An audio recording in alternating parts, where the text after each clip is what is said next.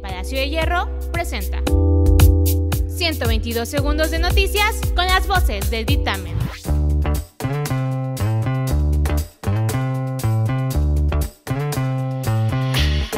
Yo soy Jair MH y estas son las noticias del día.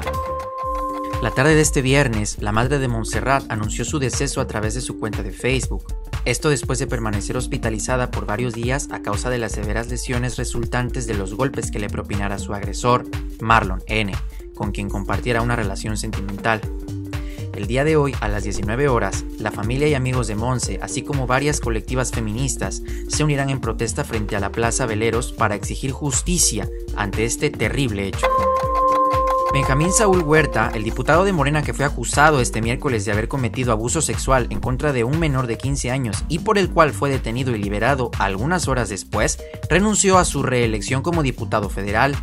Según fuentes de Morena, el legislador poblano se pondrá a disposición de las autoridades de Ciudad de México para apoyar en la investigación y deslindar responsabilidades. Este viernes, docentes que se encontraban haciendo fila y en las salas de espera en el World Trade Center de Boca del Río, correspondientes a las letras de la S a la Z, fueron informados por personal a cargo de la logística de la jornada de vacunación contra el COVID-19 que, tras agotarse la dosis de Cancino, procederían con la aplicación de la vacuna Pfizer y, ya que ésta se emplea en dos fases, los trabajadores de la educación que la hayan recibido deberán asistir de nuevo en un futuro para una segunda dosis.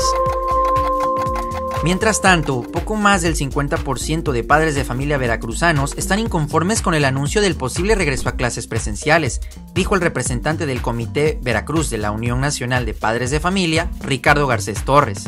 El entrevistado aseguró que los padres de familia temen a un posible brote de casos de COVID-19 que ponga en riesgo a toda la comunidad educativa. Y gran indignación causó a nivel internacional el caso de Alberto Sánchez Gómez, un joven español de 28 años que confesó haber matado a su madre y cometer canibalismo, detallando que cortó su cuerpo en pedazos y lo comió. Además, le compartió de la carne a su perro. En caso de ser hallado culpable, el joven podría alcanzar una pena máxima de 15 años de prisión. Sin embargo, muchos consideran que este castigo es insuficiente ante tan terrible crimen contra la mujer que le dio la vida. En medio de una nueva disputa legal entre Enrique Guzmán y su nieta Frida Sofía, el periodista de espectáculos Gustavo Adolfo Infante reveló que él también fue demandado por el cantante. Al respecto, el conductor de primera mano afirmó que la querella atenta contra su libertad de expresión e indicó que el intérprete tiene un serio problema de ira. Descubre más sobre estas y muchas otras noticias visitando eldictamen.mx. Ecovilla Productos Ecológicos presenta Bonus Time con Flor Fragoso.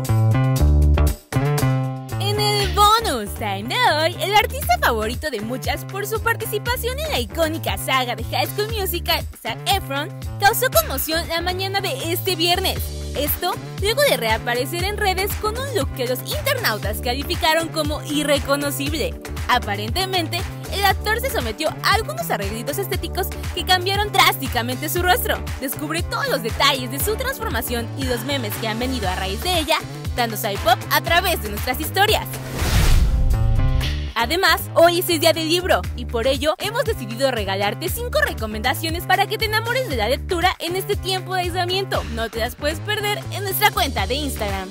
Mi nombre es Flor Fragoso y esto fue el Bonus Time. No te olvides de seguirnos en nuestras redes como arroba el y dejarnos tus opiniones en los comentarios.